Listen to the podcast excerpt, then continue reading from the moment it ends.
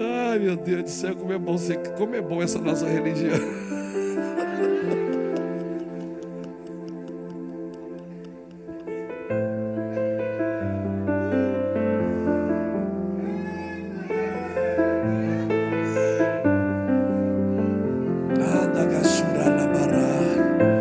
Primeira Samuel capítulo 3, vem comigo.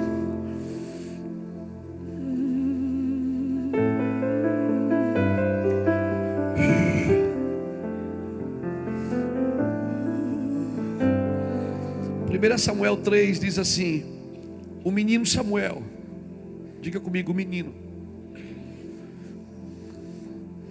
O menino Samuel servia ao Senhor perante ele. Naqueles dias, a palavra do Senhor era rara, as visões não eram frequentes.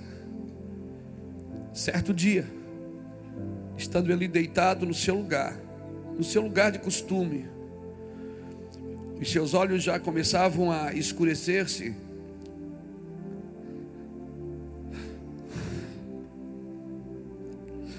De modo que não podia ver.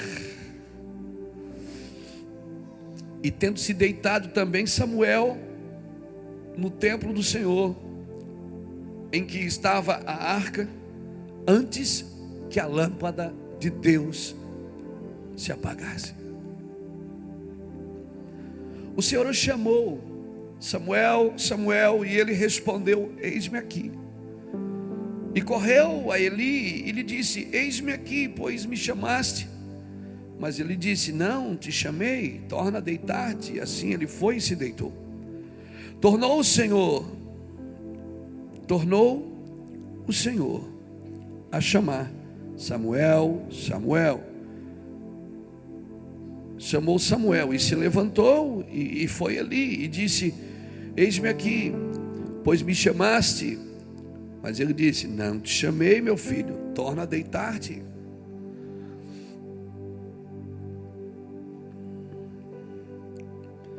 Ora, Samuel ainda não conhecia o Senhor, e ainda não lhe tinha sido manifestada a palavra do Senhor. O Senhor tornou a chamar Samuel pela terceira vez. E Samuel se levantou e foi a Eli e disse: Eis-me aqui, pois me chamaste. Então entendeu Eli que o Senhor quem chamava o menino. Pelo que ele disse a Samuel: Vai, deita-te, e se ele te chamar, dirás: Fala, Senhor, pois o teu servo ouve. Então Samuel foi e se deitou no seu lugar. Veio o Senhor e ali esteve, chamando como das outras vezes: Samuel, Samuel. Respondeu Samuel: Fala, pois, o teu servo ouve. E disse o Senhor: Samuel, vê, eu vou fazer uma coisa em Israel, a qual todo o que ouvir lhe tirarão ambos os ouvidos Naquele dia suscitarei contra ele tudo que tenho falado a respeito de sua casa. Começarei e o cumprirei. Aleluia.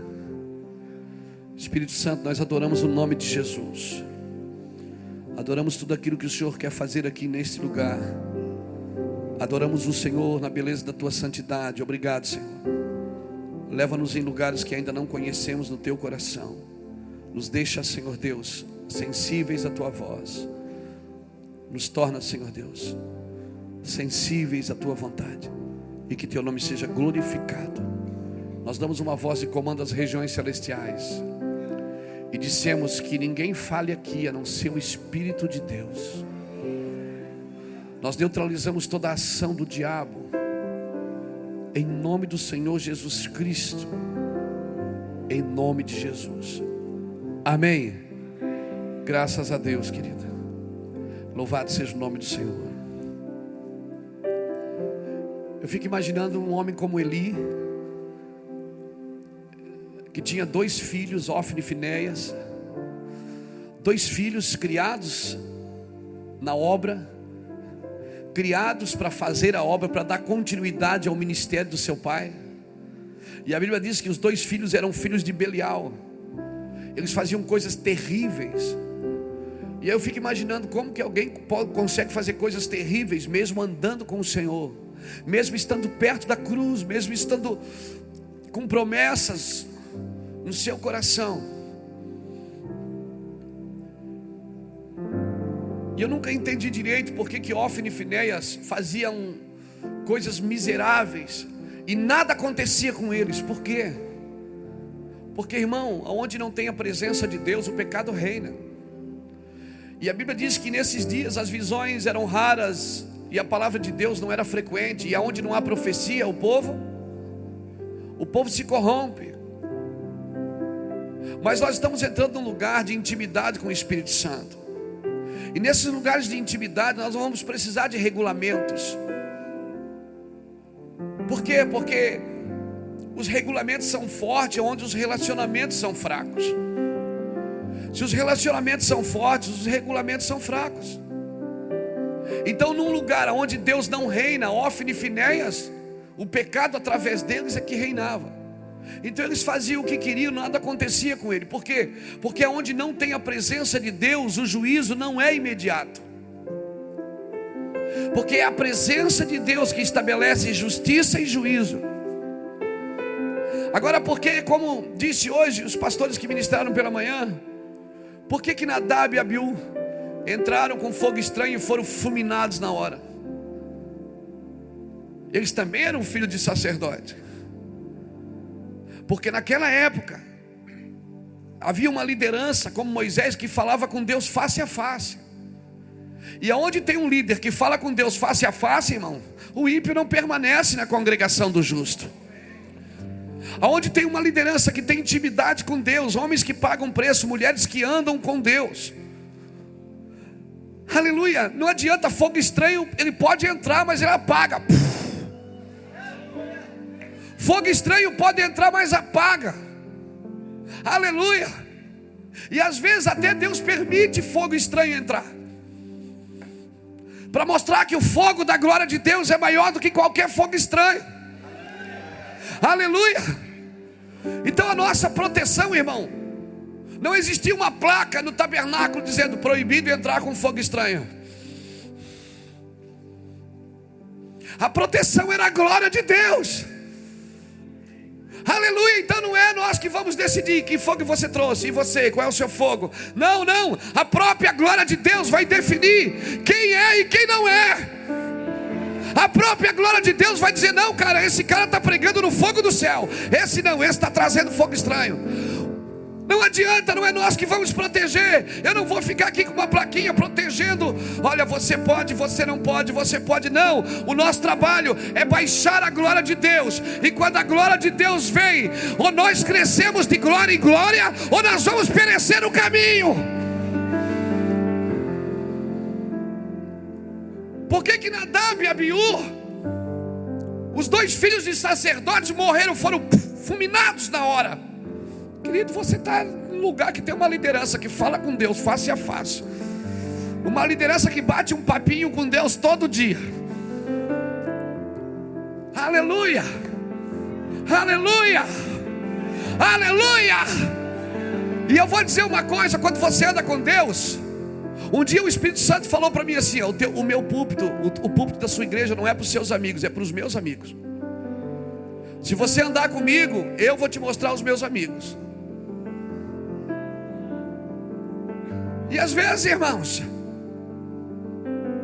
você não é, não é você que escolhe os seus amigos. Tem lugares que você não escolhe mais nada, você não escolhe onde vai dormir, o que comer. Pregador que anda na glória. Jesus, quando enviou os 70, ele disse: Não saudem ninguém pelo caminho. Quando botarem comida na mesa, come o que está na mesa, não reclama, cabeção. Não andeis de casa em casa, fica ali, permanece ali. Então a gente não tem mais vontade, irmão. Não tem mais exigências.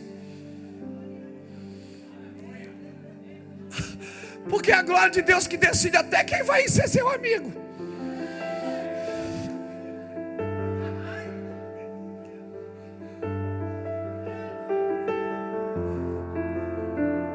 O que vai definir a glória. Então eu quero chamar essa mensagem de glória protetora. Pastor, você não precisa de segurança, você precisa de glória. Pregador, você não precisa de segurança, você precisa da glória. A glória vai proteger a tua entrada e a tua saída. Davi dizia: é O Senhor é que me guarda, o Senhor guarda a minha entrada e guarda a minha saída. Davi, ele não fez o que seu filho Salomão fez, ele não casou para firmar aliança, ele não casou para proteger Israel. O que protege, irmãos, a unção é a glória, não é a unção que protege a glória, é a glória que protege a unção. Somos pregadores ungidos, glória a Deus, mas sem glória, essa unção vai passar. Por que, que os avivamentos vêm em vão? Porque a glória não protege. Porque se perde a glória, fica só na unção. E a unção é complicado, porque uns são, outros não são. Mas a glória não, irmãos. A glória ela vai proteger a sua casa. Ela vai proteger a sua vida. Como que um menino como Samuel pode ser criado na casa de Eli? Com dois, com um líder desviado e com dois filhos endemoniados. Mas é porque tem a glória. Aleluia. Nós não somos fruto do ambiente que vivemos, querido. Não é o ambiente que diz quem eu sou. Não é o ambiente que transforma você, é você que transforma o ambiente. Por isso não se encante com o ambiente. Adão caiu no, no paraíso, Jesus venceu no deserto. É você que transforma o ambiente, não é o ambiente que transforma você.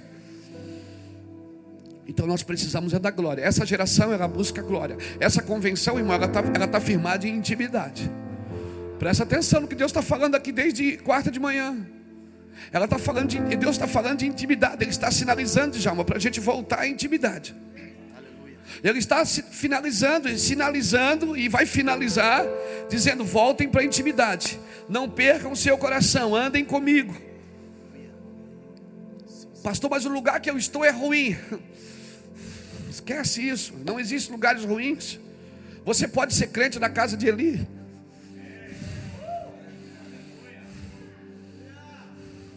Você pode ser crente no governo de Eli.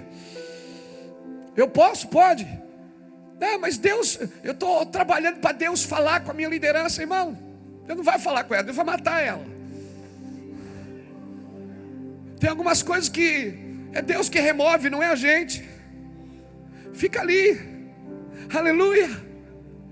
O que protegia, a Bíblia diz em 2 Samuel capítulo 2, versículo 17, que todos os anos Ana levava uma túnica nova para Samuel. Cobertura.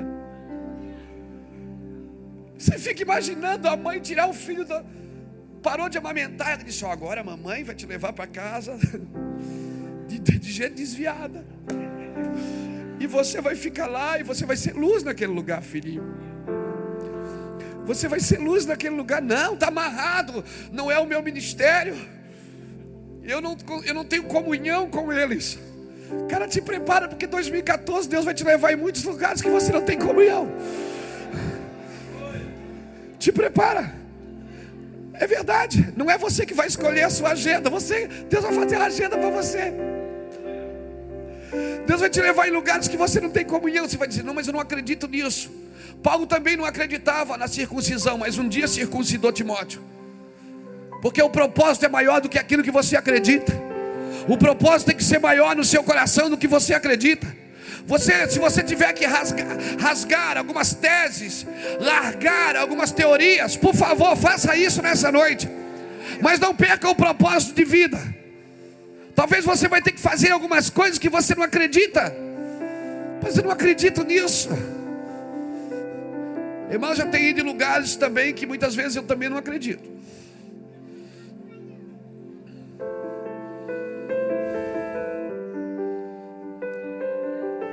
Eu também não acredito. Às vezes eu vou, eu disse, mas isso aqui eu não acredito mais, Jesus. Jesus disse: Eu também não acredito no que eles fazem, mas eu acredito que eles podem mudar. Eu acredito neles. O negócio de Deus é com o CPF, não é com o CNPJ, irmão. O negócio com Deus é com o indivíduo, não é com a estrutura.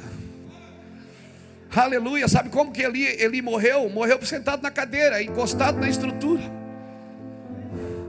Não adianta você agora sair para a rua querer falar da sua igreja orgânica. Escuta eu aqui, cabeção. Não, porque agora eu tenho a minha igreja, a minha igreja orgânica. Isso é muito fácil, não tem pecador lá. É muito fácil crescer numa igreja orgânica. Não tem pecador lá, é só você e o seu grupo. Por favor, entenda, entenda o que Deus está falando com a gente aqui na estrutura. Não adianta você pregar contra a estrutura, você tem que saber usar a estrutura. Onde é que Deus colocou o teu cérebro? Dentro de uma estrutura. Onde é que ele colocou o teu coração? Atrás de uma estrutura. Ele pegou os dois órgãos principais do corpo e escondeu na estrutura. Agora você pode quebrar a cabeça, mas não pode tocar no cérebro. Ou seja, a estrutura trabalha para aquilo que é importante. Não aquilo que é importante trabalha para a estrutura. Então, você não trabalha para sua demonhação, não, denominação. Você trabalha, a estrutura que trabalha para você, não é você que trabalha para ela. A estrutura trabalha para você, amém? Ela trabalha para proteger. A estrutura protege, ela não pode engessar, querido. Entenda isso. Então se livra dessa cadeira encostada na estrutura. Se livra, sai daí, você pode cair daí. Deus não vai parar em homens que não entenderam, querido. Deus não vai parar em homens que não entenderam. Ele sempre vai levantar os meninos antes que a sua lâmpada se apaga na sua casa. Sempre vai ter novos, novos. Sempre Deus vai levantar a próxima geração. Ele não vai parar. Se uma geração não entende, Ele vai levantar a próxima. Antes que a lâmpada de Deus se apague, os meninos vão ouvir a voz de Deus. Tem menino que já começou a ouvir a voz de Deus. Tem menino que já está ligado no que Deus está falando. Mas, pastor, Deus me chamou, mas eu ainda não entendi. Porque ele só chama, ele não fala. Menino, menino ele chama, ele não fala tudo.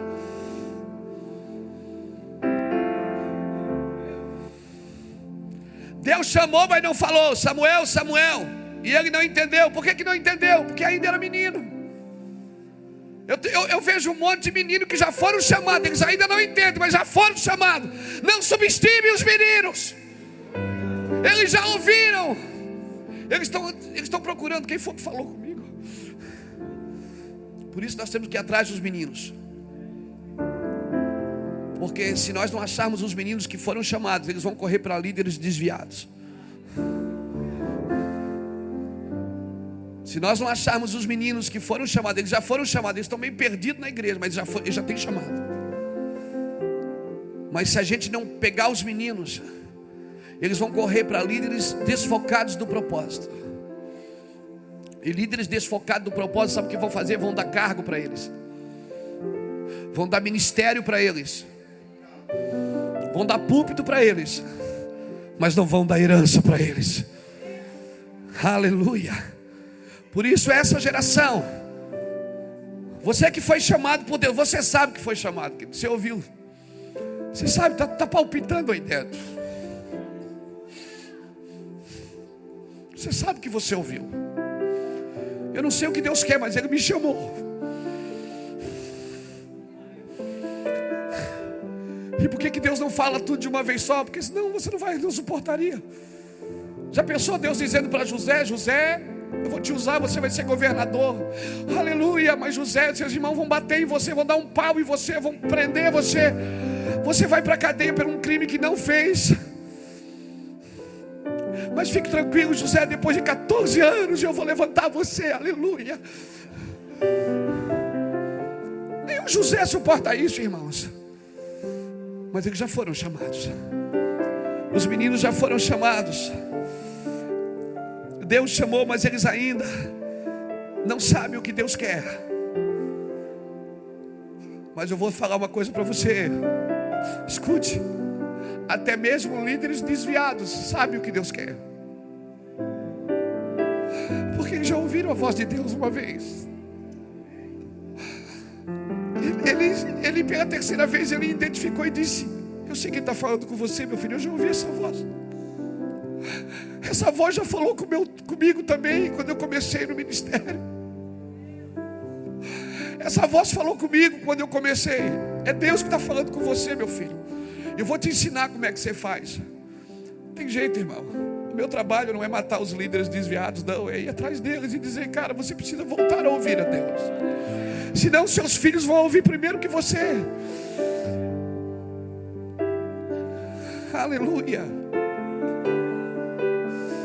Nosso trabalho não é matar Saul, querido. Ele morre pela própria espada. Nosso trabalho é levantar os Davis. Para que eles reestabeleçam a glória de Deus. Deus o chamou, mas não o posicionou. Mas você já sabe que tem chamado.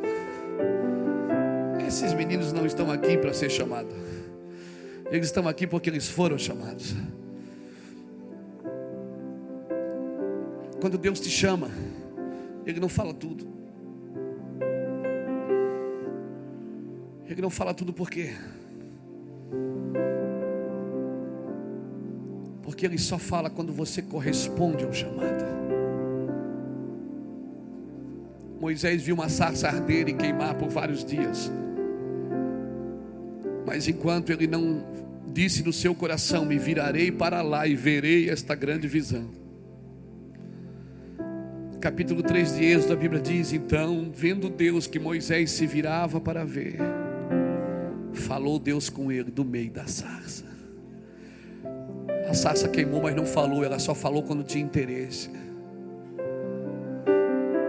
Você sabe que tem fogo aqui.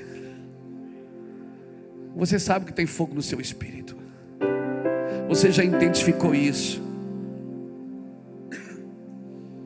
Mas Deus só vai dar uma resposta para você quando você der uma resposta para Ele. Deus não responde perguntas, Ele responde respostas.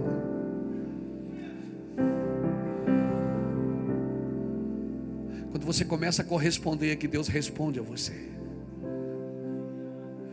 Moisés viu a sassa queimar um dia, dois, três, foi vendo. Mas um dia disse: Me virarei para lá e verei esta estranha visão. Então, quando Moisés chegou perto, Deus disse: Moisés, tire a sandália dos seus pés. Agora você está no meu ambiente. Deus está mostrando muitas coisas para essa geração, mas alguns fazem que não veem, irmão porque isso envolve dinheiro, envolve estrutura, isso envolve cargos, e alguns ainda não estão prontos para largar tudo isso.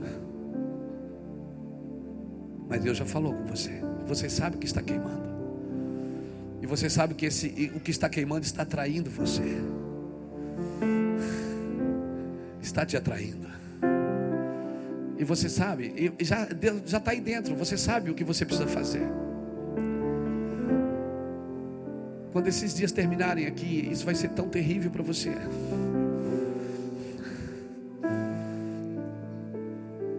Como foi para nós há 13 anos atrás. Isso vai ser tão terrível para você, porque agora você vai para casa e vai pensar: cara, o que, que eu vou fazer agora?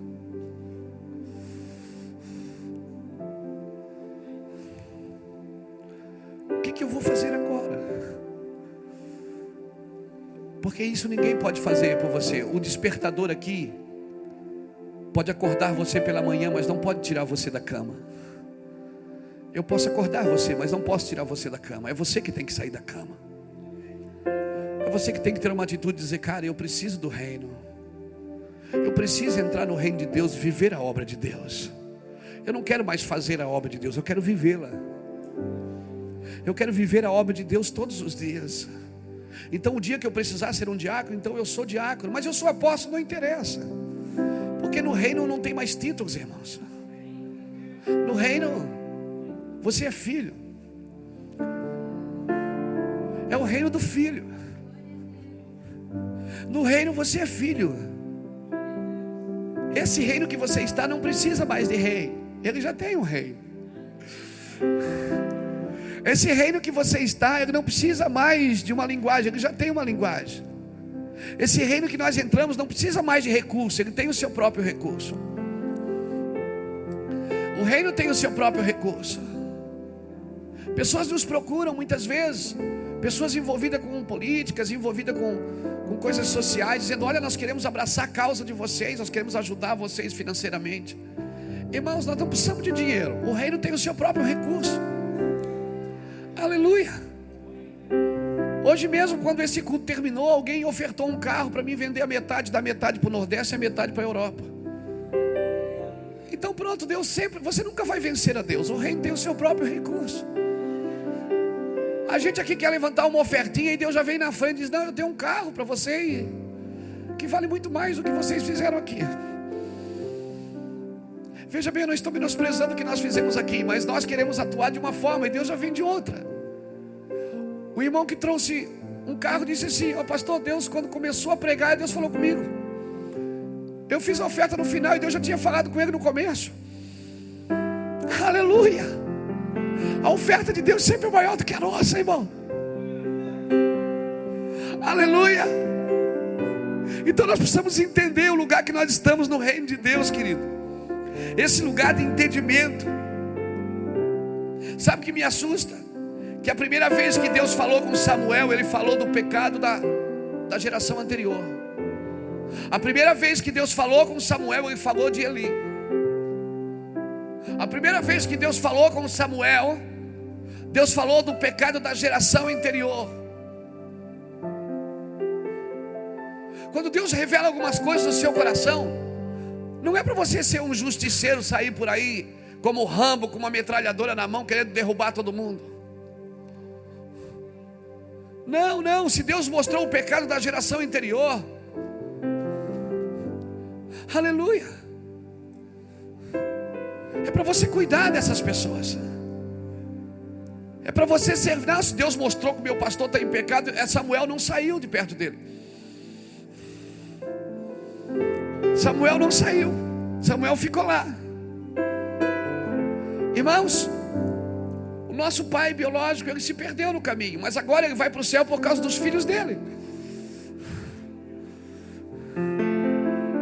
Entenda o que eu estou falando aqui nessa noite. Aleluia, os planos de Deus são eternos, eles não são só no seu tempo.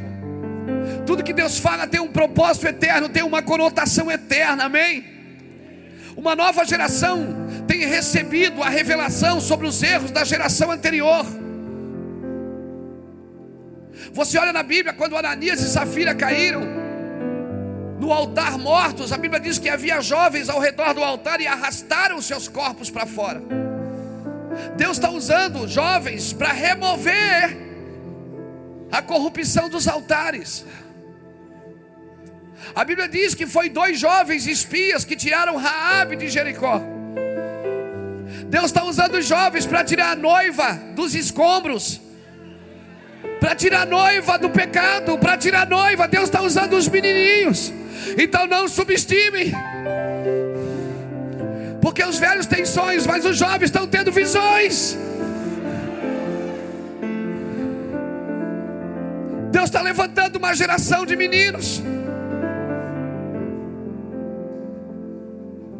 uma geração que está sendo curada por Deus, uma geração que está sendo tocada pela glória de Deus.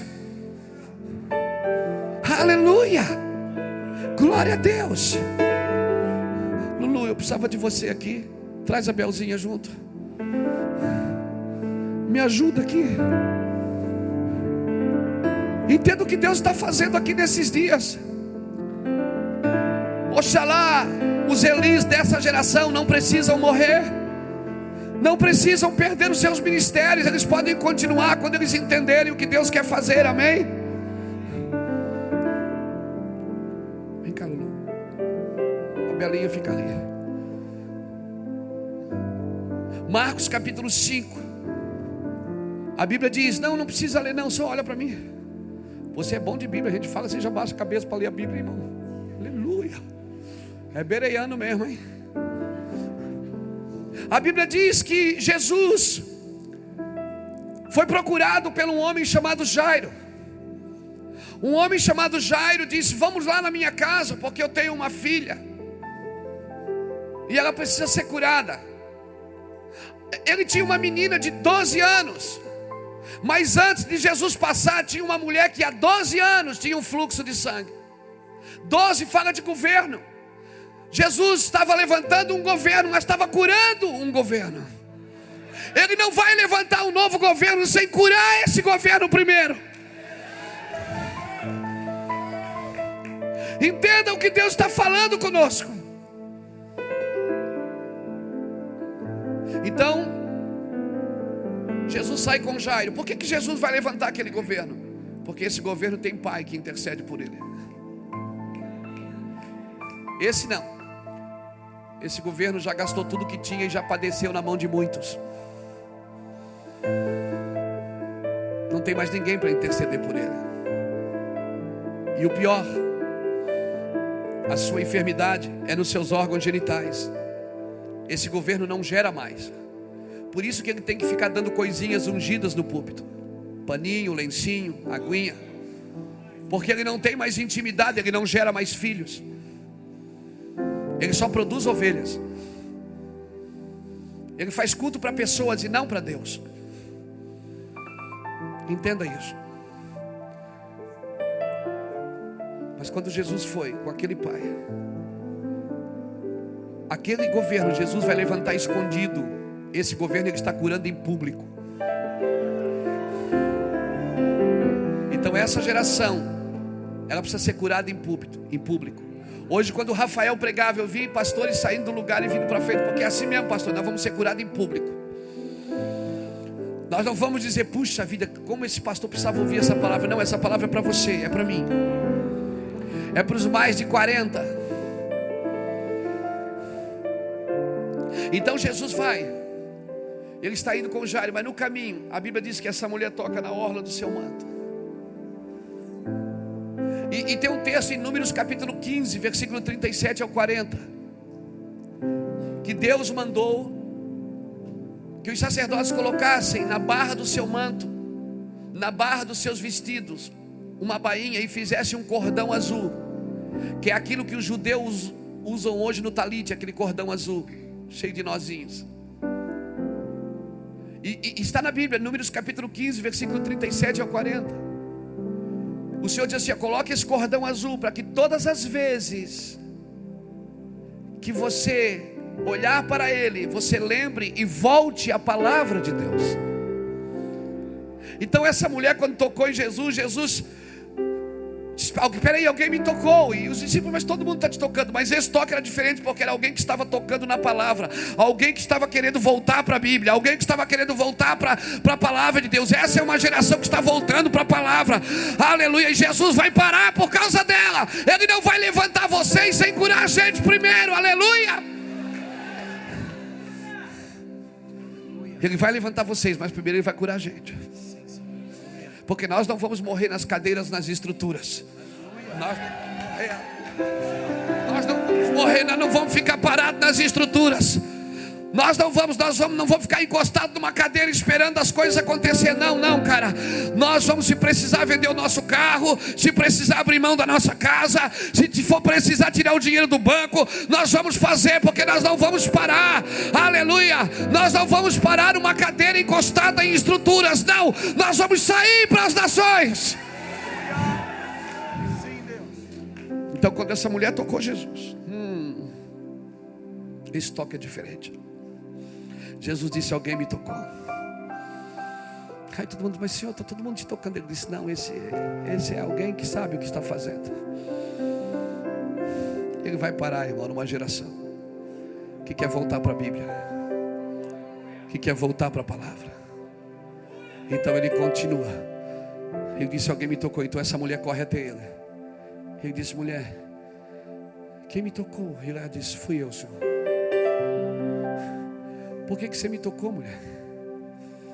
Deixa eu viajar aqui também. Todo mundo pode, eu também posso. Por que, que você me tocou, igreja? Porque eu estava desviada. Eu perdi o foco. Eu estou vendendo a unção. Eu estou cobrando pelo que eu faço. Eu não gero mais filhos, eu só tenho agora uma estrutura bonita, mas eu não tenho mais nada dentro. Então o Senhor disse para ela: Vai, a tua fé te salvou. E ele continua com Jairo e com seus discípulos. Quando ele chega nessa casa, está todo mundo chorando, ele manda todo mundo sair, saia todo mundo, porque essa geração ele não vai levantar por emoções. Ele diz: sai todo mundo, para de chorar essa choradeira aí, que a menina não está morta. Quem pensa que não vai ter próxima geração está enganada, Belinha. Vamos ter próxima geração sim. Vamos ter nos Estados Unidos, vamos ter na Europa. Nossos filhos vão andar nas nações mais do que nós. Amém? Eles vão andar. Um, um de nós valia por mil, um de vocês vai valer por dez mil. Em nome de, do Senhor. Por quê? Porque vocês têm pai. Vocês têm pai que, que choram que diz: Vamos lá em casa, que intercedem. Jesus mandou todo mundo sair. Essa geração não vai ser levantada por emoção, vai ser pelos íntimos. Mandou todo mundo sair e disse: Só entra aqui Pedro, Tiago e João, só os íntimos. Quem vai levantar essa geração é os íntimos do Senhor. Homens e mulheres que são íntimos de Deus. E se você contar, em Marcos capítulo 5, você vai ver que ficou cinco pessoas dentro da casa. Jairo, a esposa, Pedro, Tiago e João. E quando Jesus curou e levantou a menina, ele disse: Dai a ela de comer. Essa é uma geração que vai ser sustentada pelos cinco ministérios. Essa geração, os evangelistas vão ter lugar nela, os apóstolos vão ter, os pastores vão ter, os profetas vão poder profetizar, porque os cinco ministérios vão sustentar essa igreja. Aleluia. Nós estamos sendo curados em público, não é? Todo mundo conhece a nossa vida. Sim, mas não era maconheiro? Era maconheiro. Obrigado, gente. Mas esse, não é, esse, não é, esse, esse cara não era traficante? Era. Mas não era ele que foi, foi ele mesmo. Mas meu Deus, o que Deus fez, né? É publicamente, vai ser curado em público. A outra não, a outra vai ser levantada em casa, escondidinha, porque tem filhos, tem pais espirituais. Entenda isso, querido. Quando Samuel ouviu a voz de Deus, ele não ouviu tudo, mas ele sabia que aquela voz era diferente, era alguém que estava chamando ele. Deus chama, e se você não corresponder, você não vai entrar naquilo que Deus tem para você. A voz do Senhor, ela tem que reverberar no seu coração. Amém? Abra sua Bíblia comigo no Salmo 62.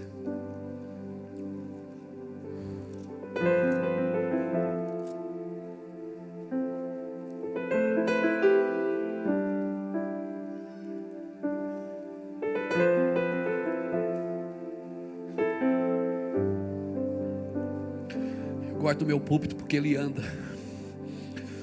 Aleluia. Glória a Deus. É muito bom você pregar num púlpito que anda. Porque às vezes você não sabe onde ele está.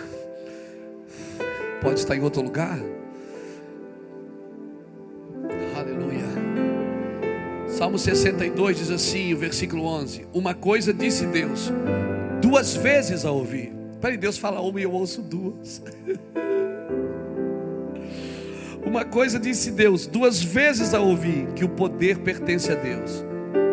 E a ti, Senhor, pertence o amor. Certamente retribuirás a cada um segundo a sua obra.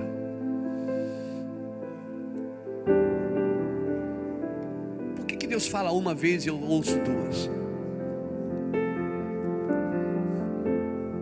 Porque se você já tem uma palavra, você não precisa de mais. Às vezes a gente diz, cara, eu preciso uma palavra. Às vezes até liga para um profeta para ele profetizar. E se o profeta não profetizar, a gente até força. Porque a gente precisa de uma palavra. Sabe por quê? Porque Deus falou uma e você só ouviu uma, você não ouviu duas. Querido, a minha atitude sempre é dupla. A de Deus é única. Por isso ele diz: pedi, pedi. Buscai, buscai. Por isso que ele diz: quando alguém te ferir uma face, você dá o outro lado, porque agora está sempre na segunda.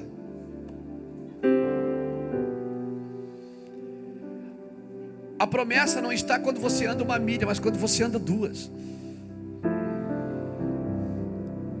Então você percebe que a voz de Deus reverbera no seu coração. Aleluia. Mas Deus está falando e a gente não está entendendo. Por que, que a gente não está entendendo? Porque, como Samuel, ainda somos meninos. Deus chamou, mas a gente não, não entendeu. E por não entender, corre, pode correr para o lugar errado. Pode correr para um lugar que não vai me trazer destino.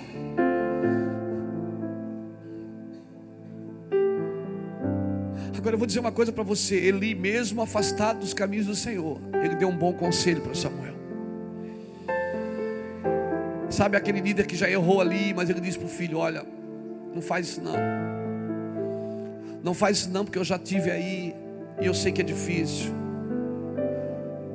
Mesmo desviado, ele deu um bom conselho. Ele disse: Olha, ele vai falar de novo. Foi Deus que te chamou.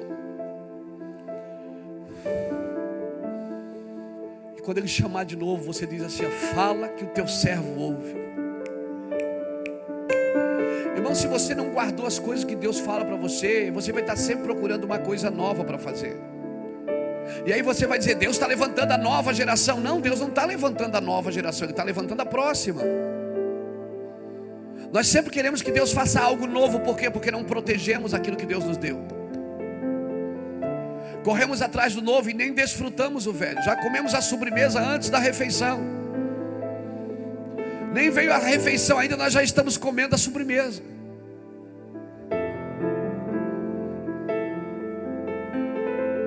A glutonaria, se você for estudar sobre glutonaria, você vai ver que não era só comer muito, é porque eles comiam, comiam, comiam, depois enfiavam dentro da garganta para vomitar, para poder voltar e comer mais.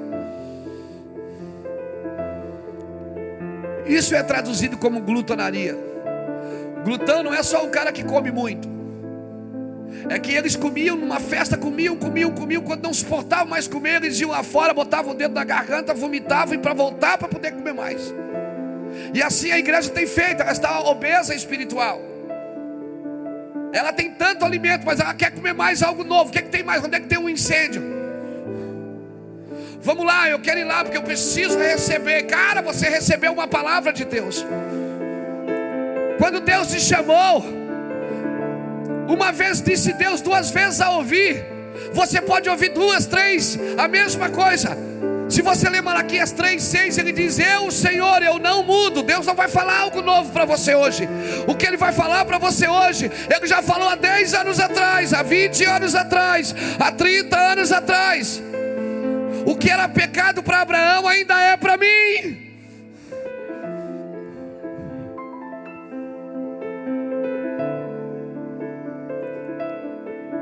Nós precisamos entender isso, querido. Senão nós vamos passar como igreja a vida toda correndo atrás de incêndio. E vamos estar abertos sempre para uma nova visão que vem no nosso país. Como o Brasil gosta de importar visões. Como o Brasil gosta de ir atrás de coisas que estão dando certo. Às vezes dá certo, mas não é certo.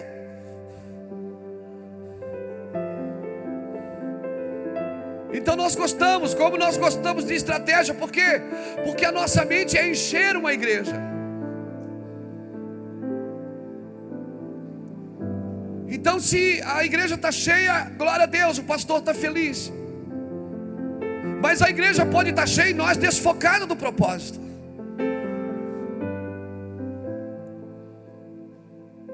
A nossa mente não pode ser só igrejês, evangeliqueis. A nossa mente não pode estar focada só em encher uma igreja, encher cadeira. Não, querido. Nós não podemos convidar as pessoas só para programas. Olha, vem aqui porque vai ter um pregador. Não. Tiago, Pedro e João, na porta formosa, eles não disseram para o paralítico: Olha, vem aí porque o Luiz Hermínio vai pregar. Hoje vai ser milagre. Não, eles disseram: Olhe para nós. Nós não temos prata nem ouro, mas o que nós temos, receba. Olhe para nós.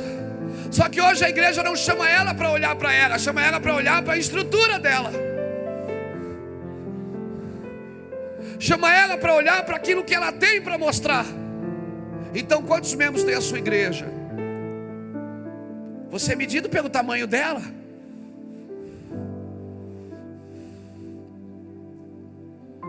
Qual é o seu carro? Que marca é o seu relógio?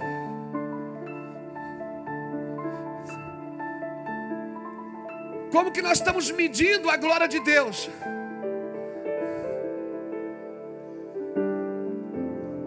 É como se nós não fôssemos pregadores ricos. Se não somos pregadores ricos, não estamos no padrão divino. Obrigado pelo seu amém tão espiritual. Então, querido, nós precisamos voltar. Precisamos voltar para o banquinho do Éden. Precisamos voltar para a ideia original de Deus. A ideia original de Deus nunca foi salvação. Deus não disse para Adão: Adão, eu vou te salvar. Não, ele disse: Adão, domine sobre tudo, sobre todas as coisas. Salvação foi o plano B, irmão. Jesus morreu na cruz para recuperar aquilo que se havia perdido. Jesus morreu na cruz para devolver você para o, governo. Mas como que eu vou governar com uma mente individualista? Como que eu posso governar pensando somente no meu império? Pregadores do reino, eles não são iguais pregadores da religião.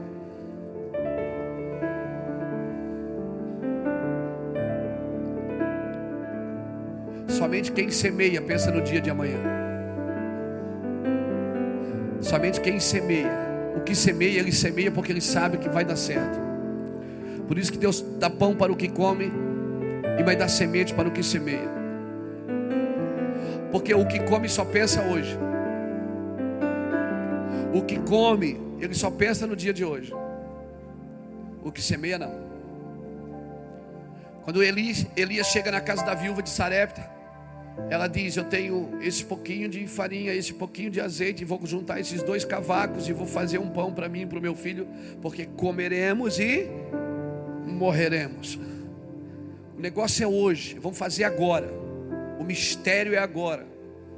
Não, querido, o que você está fazendo aqui hoje, o que eu estou fazendo aqui com esse microfone na mão, hoje, nessa quinta-feira aqui, isso vai reverberar isso tem que reverberar nos corações. Aleluia. Aleluia. Uma palavra. Basta uma palavra. Enviou a sua palavra e os curou. Ele criou tudo com uma palavra. Então o que nós fizemos hoje tem que reverberar no coração das pessoas. Porque nós não estamos formando manipuladores, não estamos formando pessoas que não conhecem a Deus, nós queremos pessoas que conheçam a Deus. Não adianta eu falar só sobre dons para elas se elas não conhecem o coração de Deus, o coração que vai fluir esses dons. Sabe o que diz o Salmo 119, verso de 11 a 15? Leia lá comigo. Diz assim: Salmo 119, verso de 11 a 15, diz assim: escondi a tua palavra no meu coração, para eu não pecar contra ti. Bendito és, ó Senhor, ensina-me os teus decretos. Com os meus lábios declaro todas as leis da tua boca. Fogo mais com o caminho dos teus estatutos do que com toda a riqueza, as riquezas. Em teus preceitos meditarei, olharei para os teus caminhos. Escondi a tua palavra no, no meu coração. Com a palavra no coração, que você pode ir em qualquer Babilônia. Se você ler o Salmo 126, o que está escrito lá? Nossos lábios se regozijaram. Quando o Senhor nos tirou da Babilônia, grandes coisas fez o Senhor por nós, e por isso que nós estamos alegres. E aí nos últimos versículos eles dizem: aquele que sai andando, levando a preciosa semente, chorando enquanto semeia. Quando eles estavam indo para a Babilônia, Eles perderam tudo, mas havia uma semente no coração. Havia uma semente no coração. Então, em Salmo 137, quando eles chegam na Babilônia, eles dizem: Olha, a Babilônia pediam que nós cantássemos os hinos que nós cantávamos em Sião, mas como cantaremos os hinos do Senhor em terra estranha? E aí, quando eles saem da Babilônia, hum, quando eles saem da Babilônia, sabe o que, é que eles levam? Sementes, a mesma semente que eles levaram quando chegaram na Babilônia. Eles disseram: agora, quando nós chegamos aqui, nós, nós viemos chorando, nós viemos semeando. Estava uma palavra guardada no nosso coração. E sabe quando eles saíram da Babilônia, sabe o que, que eles levaram com eles? Sementes. Quando você sai do Egito, você sai com prata e ouro, mas da Babilônia você só sai com sementes.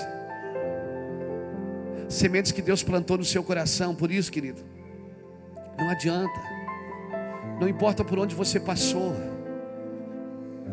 se você guardou seu coração, se você protegeu, ninguém pode tirar de você isso. Essa palavra ela já foi tirada das escolas. Essa palavra ela já foi tirada das escolas ela já foi tirada dos governos, ela já foi tirada de tudo quanto foi lugar, querido. Mas ela não, ninguém pode tirar ela do seu coração. As escolas não pregam mais a Bíblia, é proibido falar de religião. Se eles entendessem que isso não é uma religião.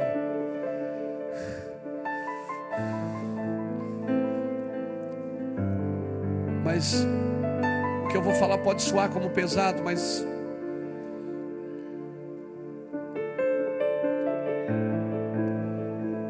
Mas Satanás conseguiu tornar a igreja evangélica numa religião.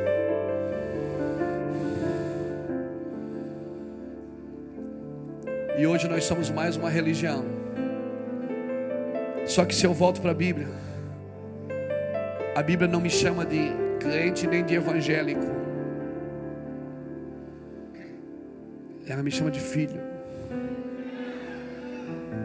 Quem me chama de evangélico é a revista Veja. por isso não importa o que eles falam dos evangélicos. Eu não sou evangélico. E quer saber o que eles falam do evangélico está certo, algumas vezes eles estão muito certos. Por isso a igreja está voltando para o reino do filho. A igreja está voltando para ser filho de Deus.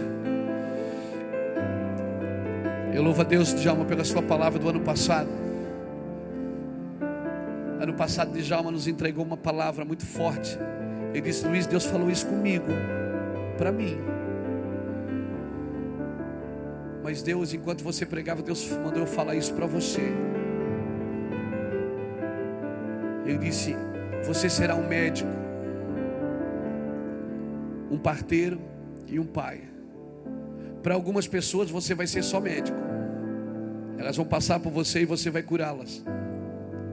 E o médico se alegra quando o paciente ganha alta. Eles não vão ficar com vocês. Eles vão passar e vão embora. O médico não tem prazer quando alguém morre no seu colo. O prazer de um médico é ver que ele venceu aquela enfermidade e aquela pessoa voltou para casa, ele ganhou alta.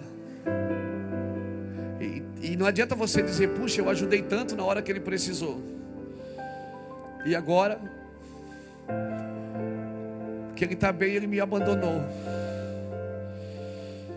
Esse é o coração dos médicos. Então, por favor, pastor, não fique triste quando alguém abandonar você. Porque esse é o propósito da igreja. Você vai ser médico para alguns. Você só vai curá-los, mas eles vão embora. Depois ele disse: Você vai ser um parteiro também. Você vai trazer muitas pessoas à vida. Elas estão lá presas numa estrutura. Você vai, vai trazer ela para fora. Mas elas também não vão ficar com você. E eu pensei, puxa, não vai ficar ninguém comigo. Então ele falou: e aí você também vai ser pai. Pai. Você vai parir.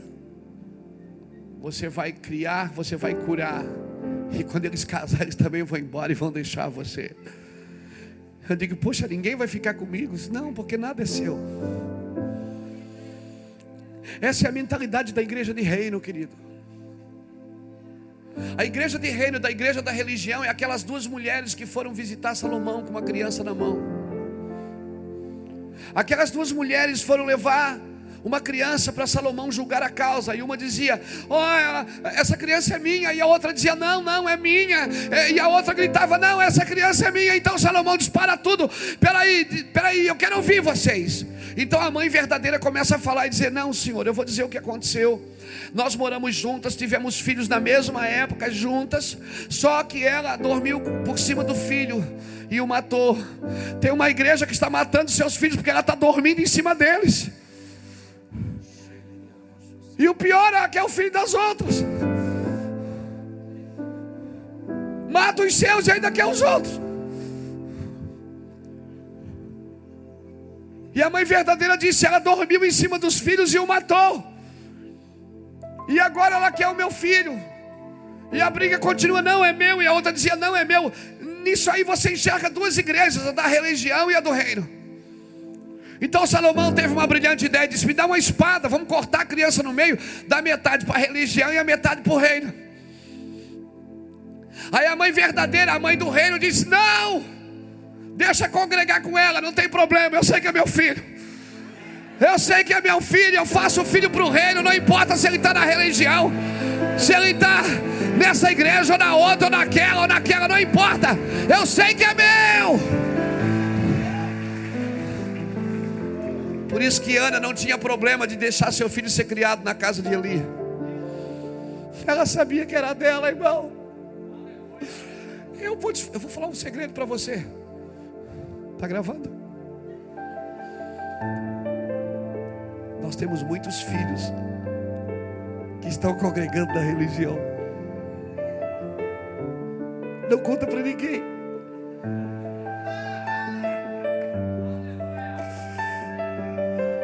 Eles não congregam conosco. Tem alguns filhos nossos que estão na casa de Eli.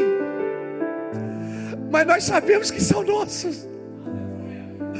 Aleluia. Por isso que de vez em quando ele consegue dar uma escapadinha, a gente põe uma túnica nova nele. De vez em quando a gente põe uma túnica nova nele.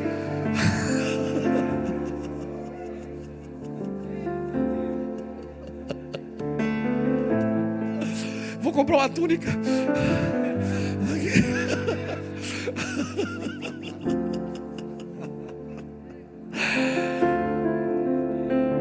Por isso que Ana não tinha problema de dar um filho para uma casa desviada.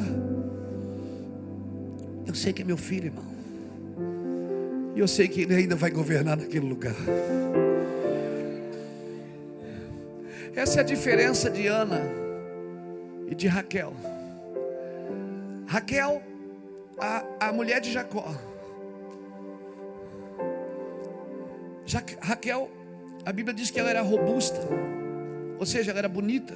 É uma palavra que Deus usa para falar que, que a mulher era bonita, ele chama ela de robusta. E a Lia, para chamar ela de feia, Deus diz que ela, era, ela tinha um semblante caído. Deus é, Deus é querido até para chamar de feio. Até para chamar de feio, Deus é querido. E Deus disse: Só que sabe o que acontece? A Bíblia diz que quando Deus viu que Jacó amava Raquel e desprezava Lia, cara, Deus tem um negócio com os desprezados. Ele tem um negócio com os desprezados que ele não perde desprezado. Deu filho para ela. Se você ler os filhos de Lia, Issacar, Zebulon, Levi, Judá. Até Jesus saiu da descendência de uma feinha, irmão. Diga para o irmão que está do seu lado: você é feinho, mas Deus vai dar filhos para você.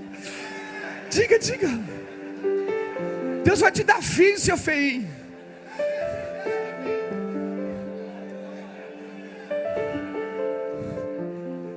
Deus vai dar filho para você, feinho. Do que adianta ser robusta e não gerar? Do que adianta ter templos enormes e não gerar? Do que adianta ter estrutura e não gerar para Ele?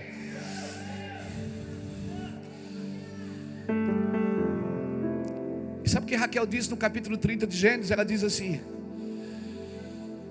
Jacó, me dá filhos, senão eu morro, porque eu não suporto mais ver minha irmã tendo filhos e eu não.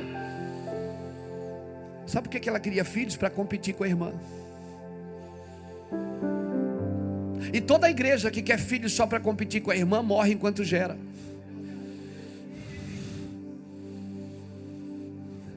Foi isso que aconteceu com Raquel a caminho de Belém. Quando ela vai parir o seu segundo filho, ela ainda tenta amaldiçoar o filho, ou seja, ela não conseguiu e ainda quer amaldiçoar o que conseguiu. Então ela grita: Benoni. Jacó pula na frente e diz: Não, Benoni não, Benjamim.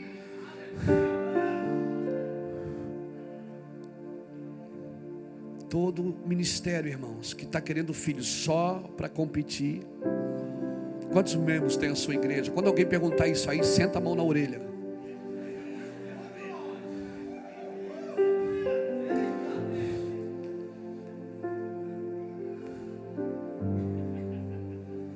Quando alguém perguntar quantos membros tem a sua igreja, eles querem saber para saber se você é pastor grande ou pequeno.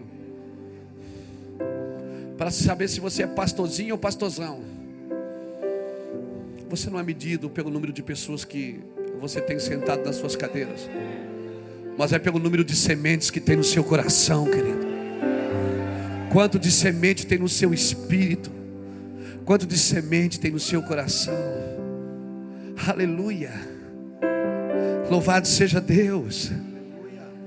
Para mim não importa quantos membros tem a sua igreja, se você está na favela ou está na mansão, se você está debaixo de um viaduto ou se você está no melhor prédio da cidade. Essas coisas não podem mover o coração de Deus. Carregue sementes no seu espírito, querido. Carreguem sementes no seu espírito. A minha igreja é enorme.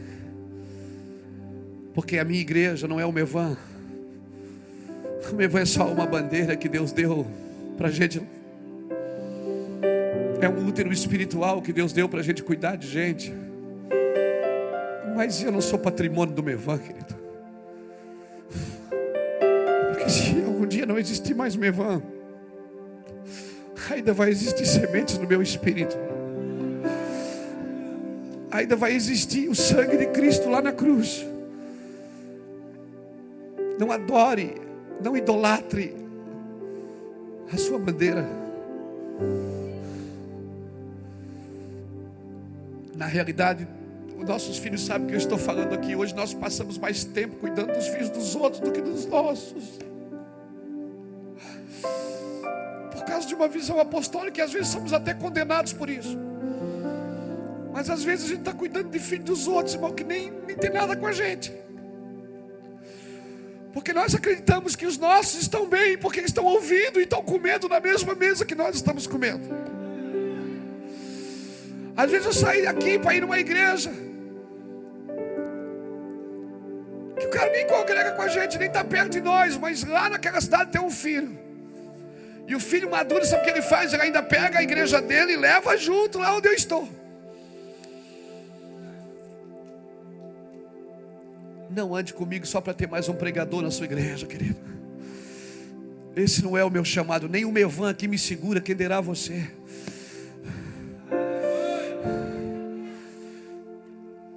Nem os filhos da casa conseguem, eles fazem de tudo para me prender aqui, não conseguem. Fizeram até uma sala bonita para mim, eu dou um jeito de fugir. Porque ai de mim se não pregar o Evangelho. Ai de mim se não sentir o peso das nações no meu coração. Ai de mim. Eu não consigo dormir ou comer. Eu fico nervoso. Eu brinco com a minha esposa. Eu discuto com o filho. Eu fico uma pilha de nervos quando eu não consigo botar para fora o que Deus colocou para dentro. Tem uma mente coletiva.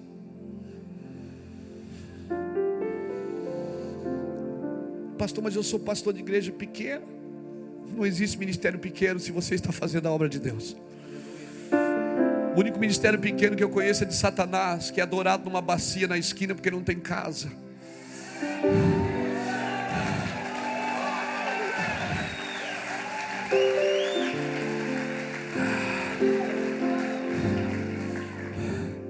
Eu estou correndo, eu estou correndo para ti, eu estou buscando teus pés. Eu estou correndo, eu estou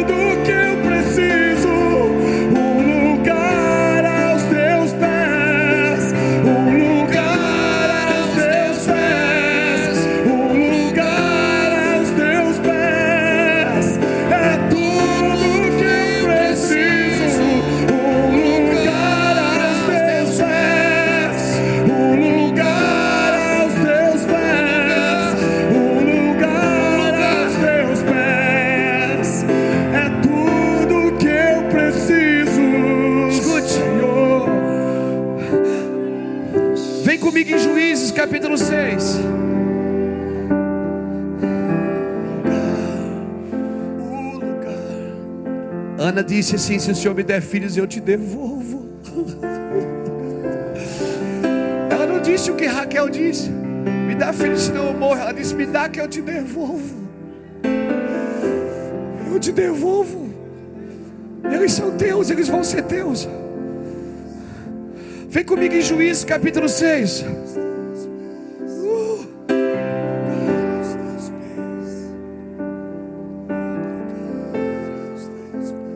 6 de Juízes, versículo 12. Olha o que diz. Quando o anjo do Senhor apareceu a Gideão e lhe disse: O que é que o anjo disse? O Senhor é? O Senhor é? O Senhor é contigo. O Senhor é contigo, homem valente. Olha o que Gideão responde. Gideão lhe respondeu: Ai, meu senhor, se o senhor é conosco, Deus não falou com, conosco, Deus falou contigo. Deus disse: O senhor é contigo, homem valente. Ele disse: Se o senhor é conosco, Deus não falou conosco, Deus falou contigo. Só que o líder, quando ele tem uma mentalidade coletiva, Ele multiplica o que Deus falou com ele. Ele transfere o que Deus falou com ele. Ele equipa as pessoas com tudo aquilo que Deus deu para ele. E eu vou te falar, cara. Não, meu Deus do céu, eu vou ficar doido aqui. Deus está levantando líderes com essa cabeça. Não, Deus falou comigo que eu vou ter um grande ministério. Não, cara, Deus não tem uma agenda para você, Ele tem uma missão coletiva.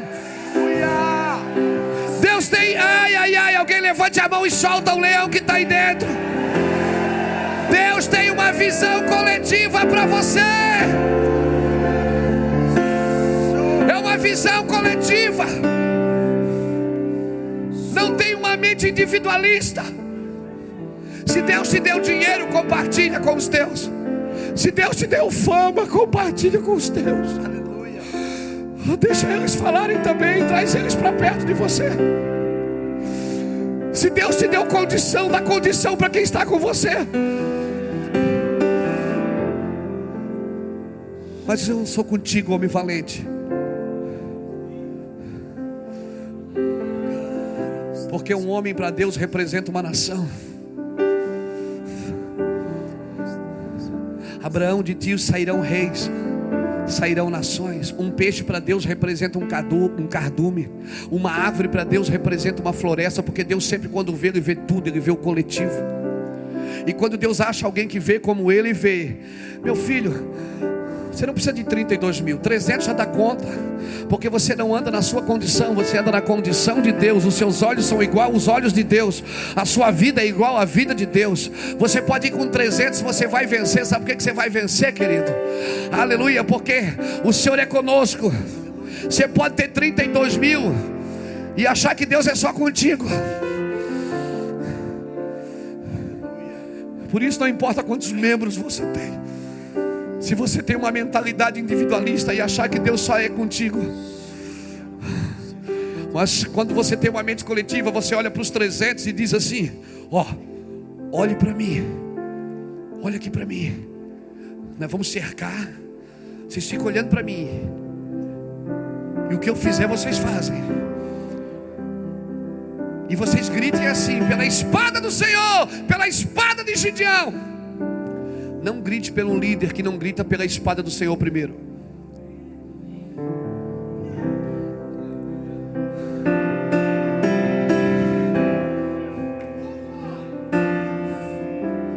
Eu só grito pelo líder que a espada dele grita pela do Senhor. Então Gideão disse assim: grite pela espada do Senhor e pela espada de Gideão. E é tão legal que naquele dia não tinha nem espada. Era trombeta numa mão e cântaro com a tocha acesa na outra. Os medianitas se mataram sozinhos. Eles iam se fugindo e se matando. Aquele dia Israel não desembanhou a espada. Por quê? Porque se você está no ministério que grita pela espada do Senhor primeiro, você não precisa desembanhar a tua. Pedro, embainha a tua espada. Pedro, guarda a tua espada. Porque eu tenho que passar por isso, eu vou passar. Se o Senhor desembanhar a espada dele, nós não precisamos trabalhar, irmão. Descansa. Só grite pela uma liderança que grita pelo Senhor primeiro. Por isso, observai os vossos guias. Atentai para o êxito de sua carreira. Imitai-lhe a fé. Mas só imita a fé se tiver êxito na carreira. Êxito na carreira de um líder não é o quanto ele tem nas mãos, mas o quanto de semente tem no seu espírito. Guarda a tua espada, Pedro. Por acaso meu pai não poderia mandar miríades de anjos para me tirar daqui? Quando você grita pela espada do Senhor, 300 homens são suficientes. Por isso, quando alguém perguntar quantos membros tem a sua igreja, não se exalte. Ah, eu já estou com 5 mil, 10 mil. Eu vou dizer uma coisa: pode ter 10 mil, pode ter 9 mil covardes aí.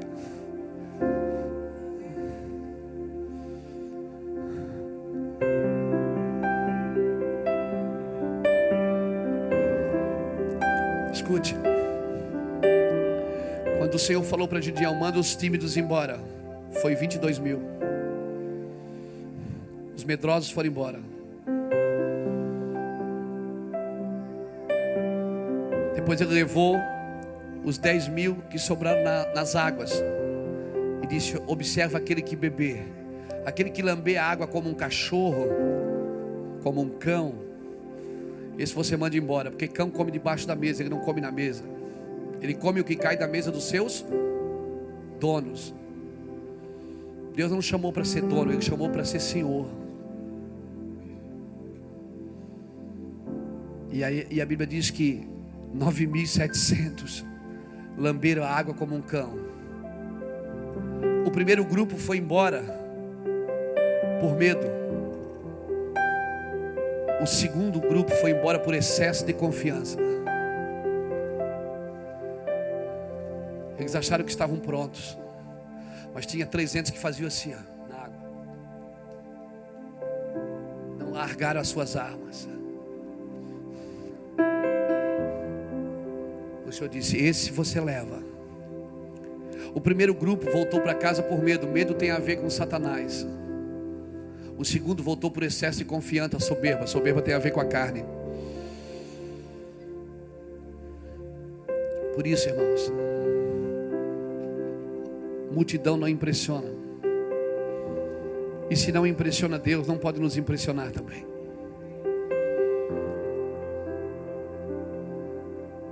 Eu quero deixar essa palavra ao seu coração.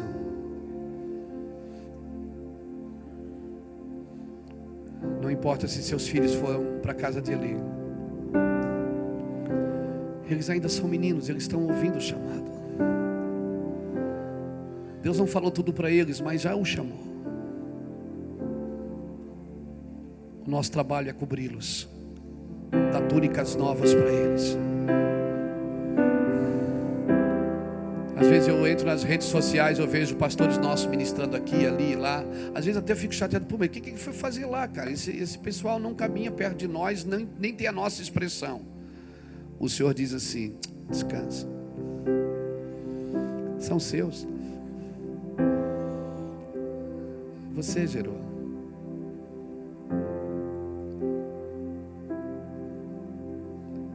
Onde quando Pedro pregava, eu e o Djalma conversávamos ali.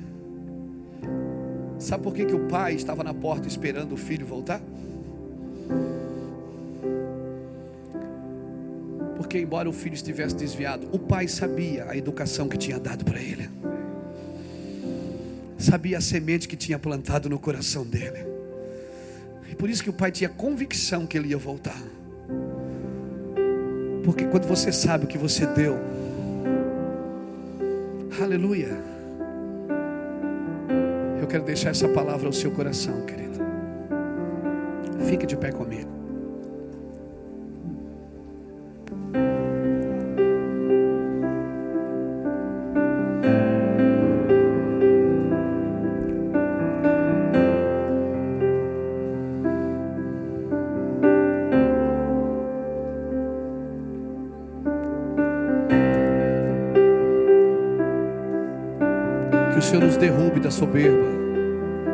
Senhor nos tire da exaltação.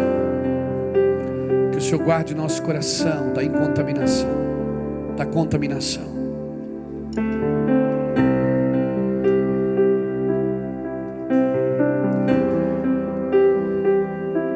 Esconda essas palavras no seu coração, que você vai precisar delas em alguns momentos. Talvez hoje você diz talvez hoje ela não tenha o mesmo efeito que você que ela vai ter quando você precisa dela. Mas se você esconder ela no seu coração, no momento certo, você vai precisar dela.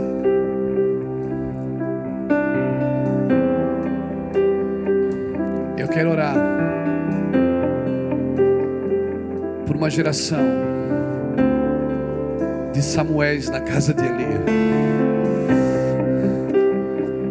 Eu quero orar por uma geração de homens e mulheres que vão entrar em lugares que a igreja nunca conseguiu entrar por causa da sua religiosidade.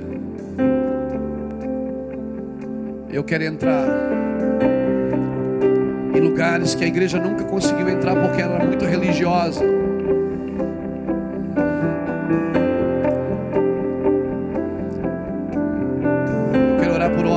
Homens que querem entrar nesses lugares, essas mulheres, saia do seu lugar e venha aqui para frente.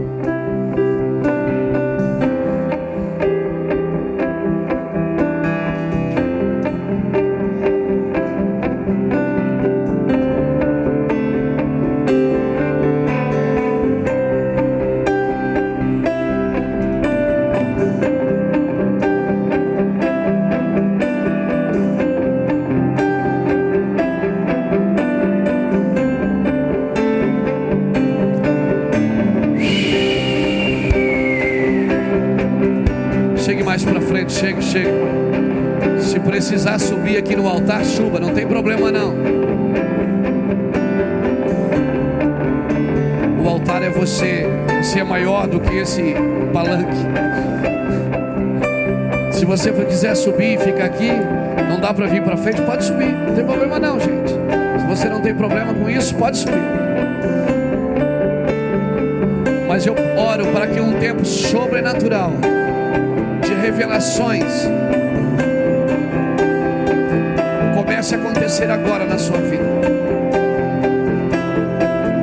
Vamos gerar filhos para o Senhor.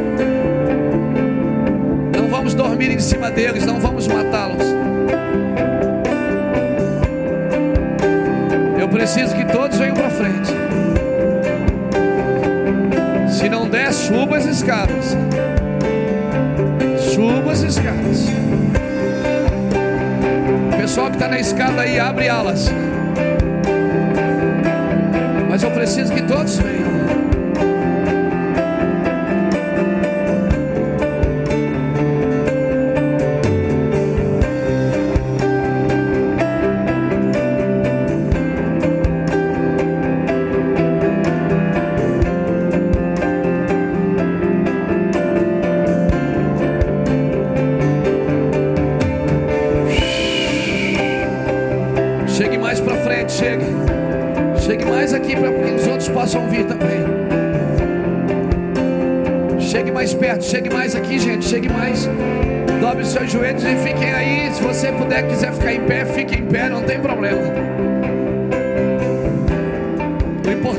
Importante é a posição do seu coração para esta